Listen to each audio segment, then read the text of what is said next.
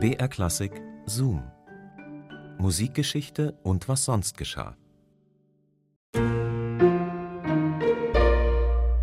Im 18. Jahrhundert, da herrschte Friedrich der Große über Preußen. Der alte Fritz war aber nicht nur König, er war auch Musikfan. Er spielte leidenschaftlich gerne Querflöte und komponierte auch. Und schon als Kronprinz sorgte er dafür, dass die besten Musiker in seine Dienste traten.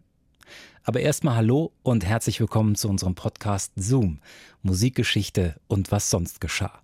In diesem Podcast bekommt ihr skurrile Anekdoten und Geschichten aus der Welt der klassischen Musik.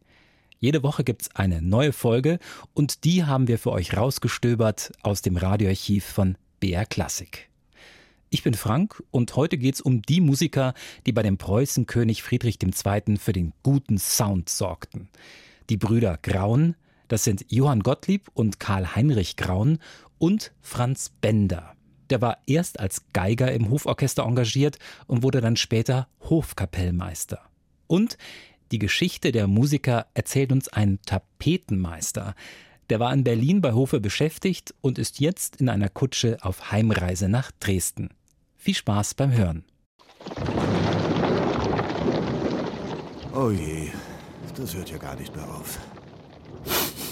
Ah, Sie glauben ja gar nicht, verehrteste, wie verwüstet Schloss Charlottenburg nach dem Krieg ausgesehen hat. Alles geplündert. Die schönsten Möbel, das wundervolle Porzellan, die Bilder. Ja, französische Rokokomalerei. Sogar den Fußboden haben die Österreicher mitgenommen. Ach, Barbaren. König Friedrich war bestürzt über die Verwüstungen und hat sofort befohlen, dass alles so wiederhergestellt werden solle wie vor der Plünderung. Deswegen war ich ja gerade in Potsdam. Ich hatte die ehrenvolle Aufgabe, die Tapeten zu erneuern. Das war auch bitter nötig. Ach, dieses Wetter. Sie brauchen keine Angst zu haben, Madame. Die Blitze sind weit weg von uns. Apropos Blitze. In Potsdam haben Sie mir eine unglaubliche Geschichte erzählt vom Kapellmeister Graun. Der Graun ist der Kreuzschüler in Dresden gewesen. Er war dort sehr beliebt. Unter seinen Gönnern war auch der Oberlandbaumeister Karger. Der hatte einen großen Garten und Graun war manchmal ein paar Tage bei ihm zu Gast. Und als er mal wieder dort war und am Tisch saß und komponierte, ja, damals fing er schon an zu komponieren. Da zog ein Gewitter auf. Graun erhob sich irgendwann und ging ins Haus hinein. Kaum hatte er seinen Platz verlassen, schlug der Blitz ein. Ja doch, das ist wahr, gnädigste. Der Blitz hat den Tisch gespaltet und die darauf liegende Partitur ist verbrannt. Wäre er ein paar Minuten länger dort geblieben, tja, dann hätte König Friedrich auf seinen heißgeliebten Opernkomponisten verzichten müssen.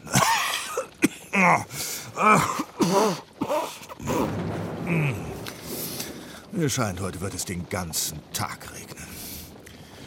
Übrigens hat der Graun ganz wunderbar gesungen.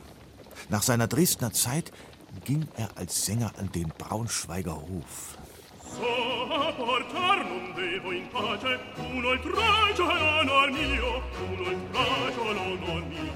Dort hat er nicht nur gesungen, er hat auch komponiert.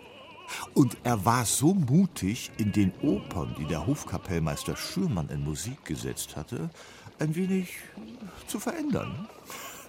Er hat einfach seine eigenen Arien gesungen, wenn ihm die vom Maestro Schürmann nicht gefielen.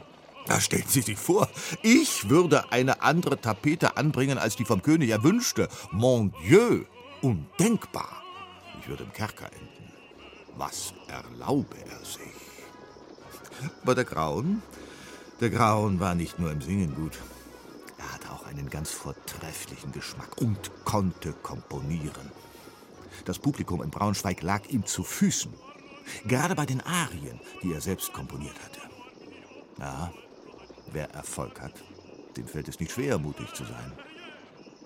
Er war sogar so mutig, seine Stellung beim Braunschweiger Hofe selbst zu kündigen. Das muss man sich mal vorstellen. Er war damals schon Vizekapellmeister. Sie schauen so verwundert. Doch, Graun hat sich vom Sänger zum Vizekapellmeister hochgearbeitet. Aber weiter konnte er nicht aufsteigen. Und was macht er? Er kündigt und geht zu Friedrich II. nach Rheinsberg, der damals noch Kronprinz war. Entschuldigen Sie, Madame. Ja, Friedrich schätzte seinen Grauen sehr. Aber auch den Bänder. Haben Sie mal spielen hören? Er spielt das Adagio so rührend, dass selbst die umstehenden Musiker Tränen in den Augen haben.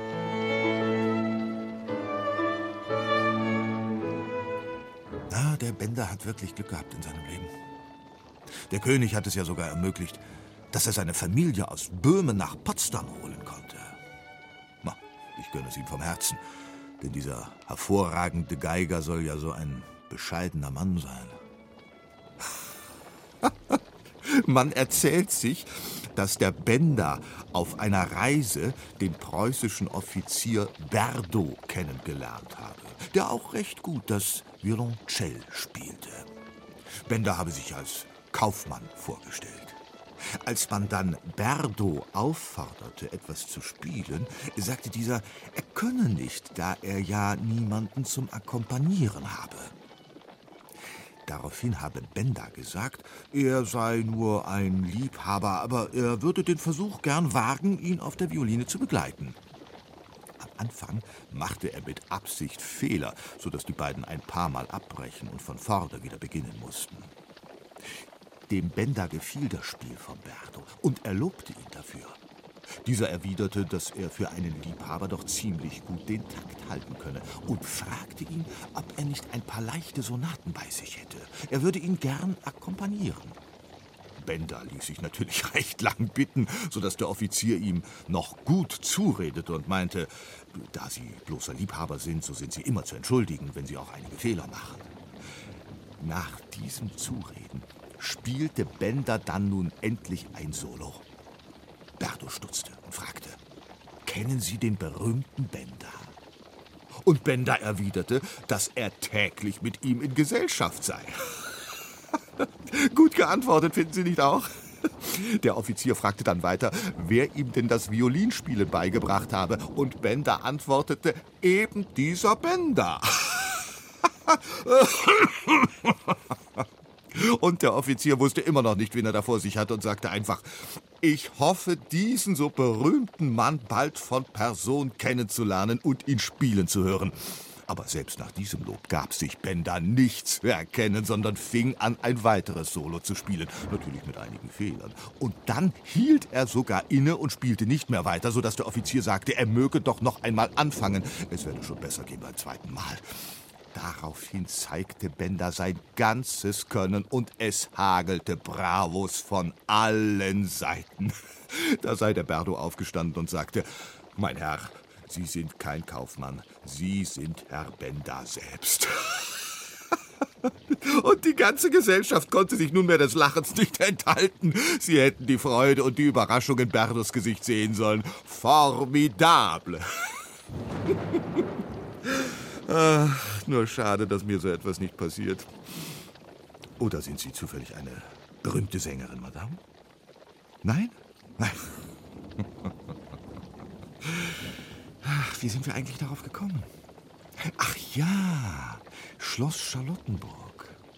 Stellen Sie sich vor, Orgelbauer Maar hat mir vor ein paar Tagen erzählt, dass er wohl ein Dreivierteljahr braucht, um die Orgel wieder instand zu setzen, weil er 1100 neue Pfeifen erneuern müsse. Beneidenswert. Stellen Sie sich vor, ich dürfte 1100 große, prachtvolle Räume mit Tapeten neu ausstatten. Das wäre wunderbar.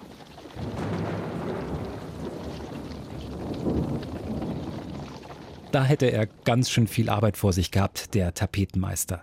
Er erzählte uns die Geschichte der Brüder Graun und des Geigers Franz Bender. Die waren beim Preußenkönig Friedrich II. angestellt. Das war ein Zoom von Ilona Hanning. Zoom, Musikgeschichte und was sonst geschah, gibt's immer samstags neu in der ARD Audiothek und überall, wo es Podcasts gibt. Und wir freuen uns natürlich, wenn ihr uns ein Abo dalasst. Nächste Woche geht's dann um Lev Termen. Er war der Großvater des Synthesizers. Am 7. Oktober 1921 präsentierte der 24-jährige Student eine neue Erfindung beim 8. Allsowjetischen Elektrotechnischen Kongress.